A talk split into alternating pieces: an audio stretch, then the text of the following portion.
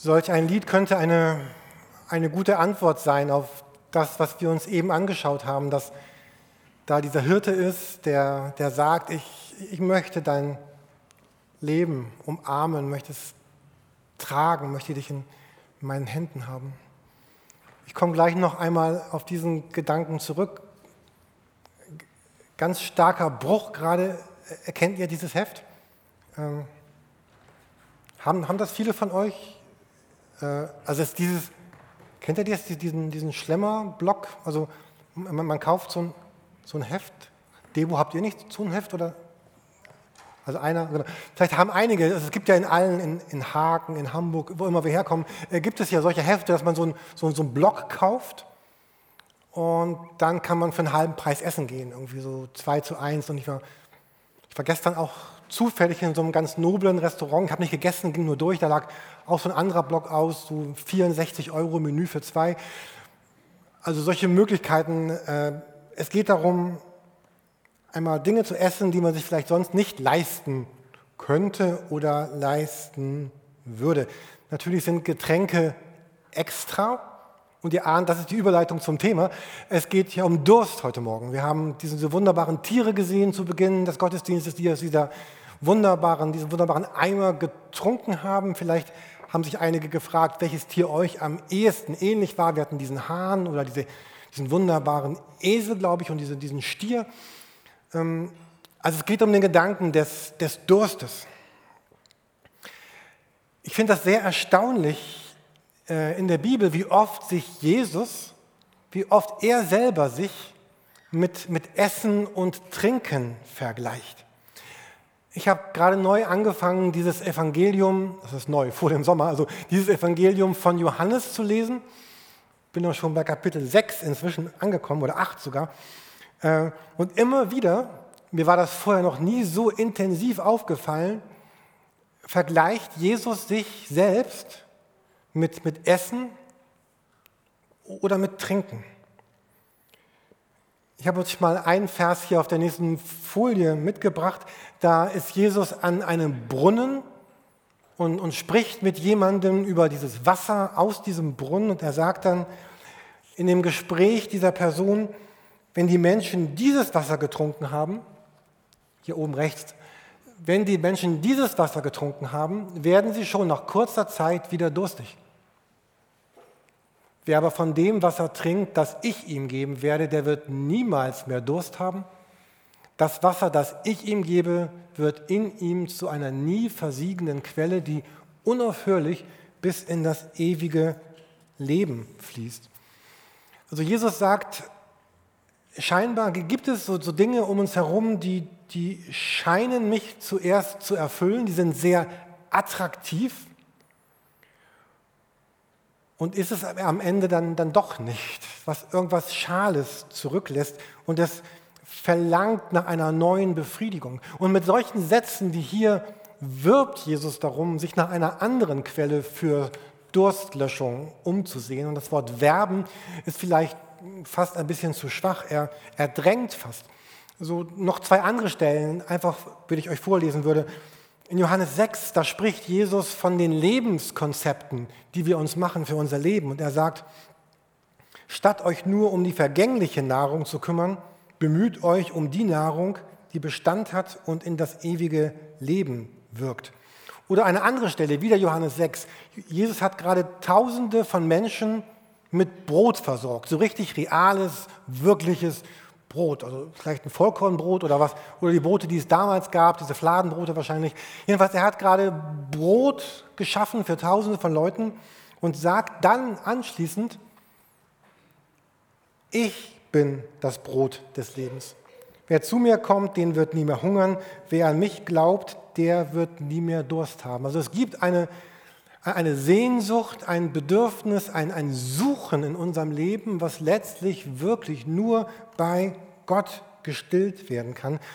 Und es geht jetzt die nächsten paar Minuten um diese ganz existenzielle Frage, was gibt meinem Leben eigentlich Sinn? Was ist Sinn?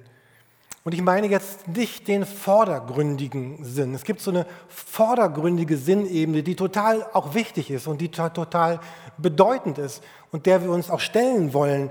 Also all diese Dinge, die wir, die wir tun müssen, die das Leben von uns fordert, ähm, dass wir versorgt sind, dass wir, dass wir wohnen können, dass wir Freunde haben, dass wir Arbeit haben, dass wir einen, einen Lebenspartner haben, dass wir Pläne haben, dass wir Dinge erledigen, dass wir uns freuen auf den Urlaub, auf den Feierabend, auf das Beisammensein mit Freunden, mit Familie. Aber jetzt geht es hier noch ein bisschen weiter. Es geht um den, den Sinn hinter diesem Lebenssinn. Und bestimmt kennen viele von uns diese Frage, um was geht es wirklich im Leben? Was ist so bedeutsam, dass ich sage, dafür lebe ich. Und wahrscheinlich denkt ihr, nun ja, wir sind ja in der Kirche und gleich wird er sagen, Jesus ist der Sinn. Ähm, aber ist das so? Ist Jesus der Sinn? Ist das so einfach, diese Frage zu beantworten? Jesus ist der Sinn. Und es ist nicht so einfach. Diese Frage lässt sich nicht so einfach mit, ja, Jesus ist der Sinn, natürlich, Gott.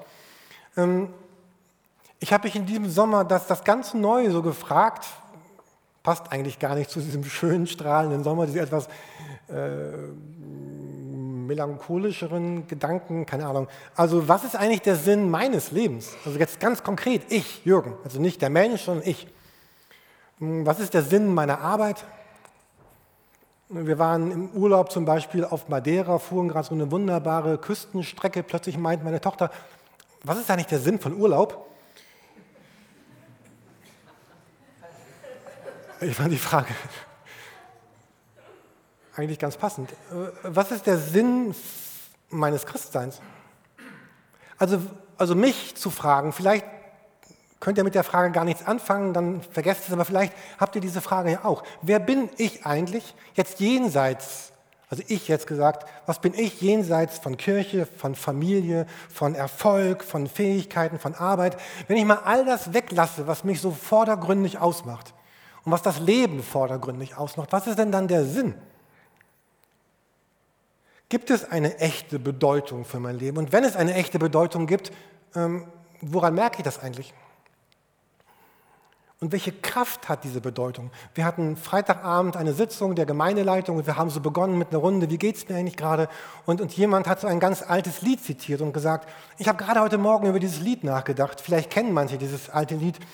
Das heißt, wie tief kann ich fallen, wenn alles zerfällt, wenn Brücken und Stützen verschwinden, wie lang muss ich laufen in dieser Welt, um sicheren Boden zu finden. Und ich dachte, ja, das ist genau diese Frage, die ich diesen Sommer hatte. Was ist eigentlich dann, wenn theoretisch alle Brücken und Stützen, Arbeit, Familie, Kirche, Gemeinde, Glauben, Erfolg, wenn das alles irgendwie nicht mehr so richtig da wäre, was, was ist denn dann noch übrig? Wer bin ich denn dann?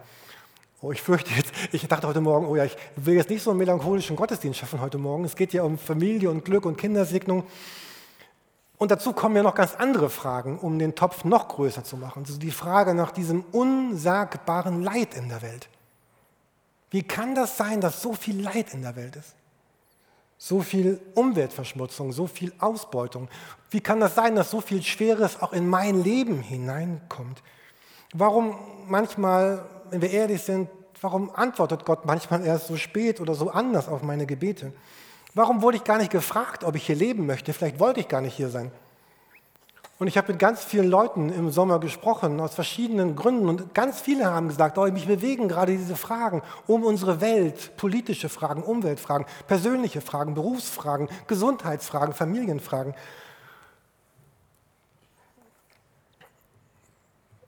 Ich habe auch diesen Sommer begonnen, einige Bücher äh, zu lesen, habe die nicht alle durch, einige waren sogar gar ganz sinnvoll.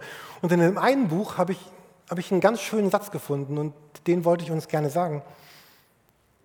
Da hat jemand das so gesagt, Jesus ist nicht gekommen, um unsere Warum-Fragen zu beantworten, sondern um uns durch die dunkle Landschaft unserer Fragen zu begleiten.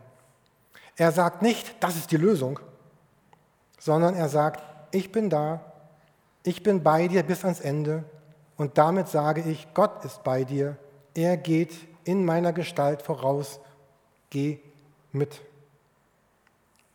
Jesus sagt, er ist nicht gekommen, die Warum-Fragen zu beantworten, sondern mit uns hindurch zu gehen.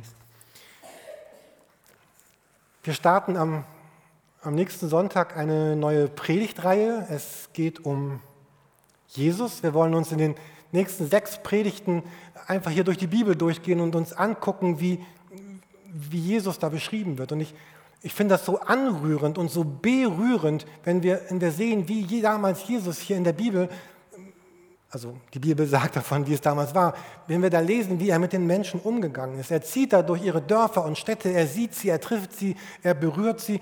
Und dann gibt es so einen ganz schönen Vers in Matthäus 9, Vers 36. Äh, da heißt es von Jesus, als Jesus die vielen Menschen sah, ergriff ihn tiefes Mitgefühl, denn sie waren müde und erschöpft wie Schafe, die keinen Hirten haben. Also da ist Jesus, er, er, sieht Menschen, er sieht kranke Menschen, er sieht leidende Menschen, er sieht glückliche Menschen, lebende Menschen. Und, und er sagt nicht, ach weißt du was, finde dich doch einfach ab mit deinem Leben und mit deinem Leid, sondern er, er, er, er heilt die Menschen. Er, da sind lahme Menschen, die fasst er an der Hand und, und hilft ihnen aufzustehen. Da sind blinde Menschen und er berührt ihre Augen und sie können sehen. Da sind Menschen, die sind krank in ihrer Seele, in ihrem Inneren und er schenkt ihnen Freiheit. Da sind andere Menschen, die sind von anderen verstoßen, verachtet, an den Rand gestellt, abgestempelt worden und, und er macht sie frei. Da sind andere Menschen, die sind ja allein und er sagt, komm an meinen Tisch, ich gebe dir Halt. Da sind ausgebeutete und entehrte Menschen und Jesus gibt ihnen Achtung, er gibt ihnen Würde, er gibt ihnen Anerkennung. Und er sagt immer wieder, ihr Menschen, ihr seid, erinnert euch gerne an dieses Bilderbuch, ihr seid wie diese Schafe. Und, und ich bin dieser Hirte, der euch tragen möchte. Und da sieht er Menschen, die in ihren Verfehlungen irgendwie verstrickt sind, die von ihrer Schuld belastet sind, die an den Folgen ihrer schlechten Entscheidungen leiden und dem fast ausgeliefert sind, die unfähig sind zum Frieden mit sich selber zum Frieden mit anderen und auch keinen Frieden mit Gott haben. Und Jesus sagt, komm, ich vergebe dir, ich heile dich, komm, folge mir. Da sind Menschen, die haben Angst, Angst vor ihrer Vergangenheit und Angst von der Zukunft, was noch kommen wird. Sie haben Angst vor Menschen um ihnen, um sie herum, die sie anklagen. Und manche haben auch Angst vor Gott im Himmel. Und Jesus sagt, komm, hab keine Angst. Ich bin größer als alles andere und ich bin der, der dich zu deinem Vater im Himmel führt. Und Jesus, der immer wieder sagt, ich möchte Menschen etwas Neues schenken, einen neuen Anfang. Er, er spricht von einer Neugeburt aus der schöpferischen Kraft Gottes, des Heiligen Geistes. Und er gibt Menschen immer wieder eine Chance, einen echten neuen Anfang. Und ich meine jetzt nicht gerade Menschen, die vielleicht sagen, oh, ich kenne Jesus gar nicht, ich, ich, ich lebe gar nicht mit ihm, also die meine ich natürlich auch, aber auch Menschen so wie mich, die jetzt schon so ewig lange, ewig lange Christen sind, sogar Pastoren sind oder schon lange glauben und leben. Er sagt immer wieder, ich schenke dir immer wieder neue Anfänge. Zu einem Kranken sagt er, steh auf, nimm dein Bett und geh. Zu einem anderen sagt er, geh in Frieden, geh in den Frieden hinein, den ich dir schenken möchte. Jesus begegnet Menschen. Er spricht sie an, er heilt sie, er vergibt ihre Schuld, er, er segnet sie, so wie wir eben Jaron gesegnet haben, damit etwas Neues in ihnen entstehen kann, etwas Neues sich entwickeln kann. Aber eine Herausforderung für uns dabei ist, dass Jesus sagt, lass dich nicht gehen. Verrenn dich nicht. Grab dich nicht irgendwo ein.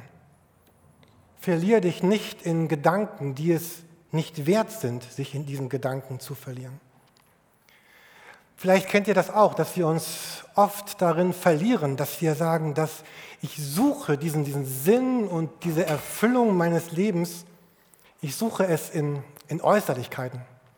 Ich suche es in Dingen, die ich erlebe, ich suche, ich suche es in, in Menschen, ich suche es in meinem Erfolg. Und Jesus sagt, verliere dich nicht in Gedanken, die es gar nicht wert sind, dass du dich in diesen Gedanken verlierst. Gib dich nicht solchen Dingen hin, die auf keinen Fall das halten werden, was sie versprechen. Du wirst den letzten Sinn deines Lebens darin nicht finden. Und jetzt sind wir doch bei dieser Antwort auf den Sinn. Ich bin zutiefst davon überzeugt, dass wenn wir Jesus finden, hinter all dem, was unser Leben sonst so ausmacht, hinter all dem, was unsere Fassade ist, was unser, unsere Pflicht ist, dass wir dahinter Jesus finden, entdecken und dass er dann sagt, komm, geh mit mir, folge mir. Und Jesus sagt, wenn ich dich aufnehme, dann darfst du glauben, dass Gott der Vater dich aufnimmt. Er nimmt dich an als der, der du bist. Und jetzt darfst du auch dich selber annehmen. Und du darfst es lernen, Menschen um dich herum anzunehmen. Und so kann ich in einen neuen Tag hineingehen mit dem guten Vertrauen auf die Verlässlichkeit dessen, der sagt, ich bin größer und stärker als alles andere, was dir in deinem Leben entgegenstehen mag. Jesus lädt dich ein, in diese neue Woche hineinzugehen mit dem Vertrauen und der festen Zuversicht, dass er stärker ist als alles andere, was deinem Leben begegnen mag, dass es einen Sinn gibt, der wirklich und tatsächlich und erlebbar in Jesus Christus liegt. Amen.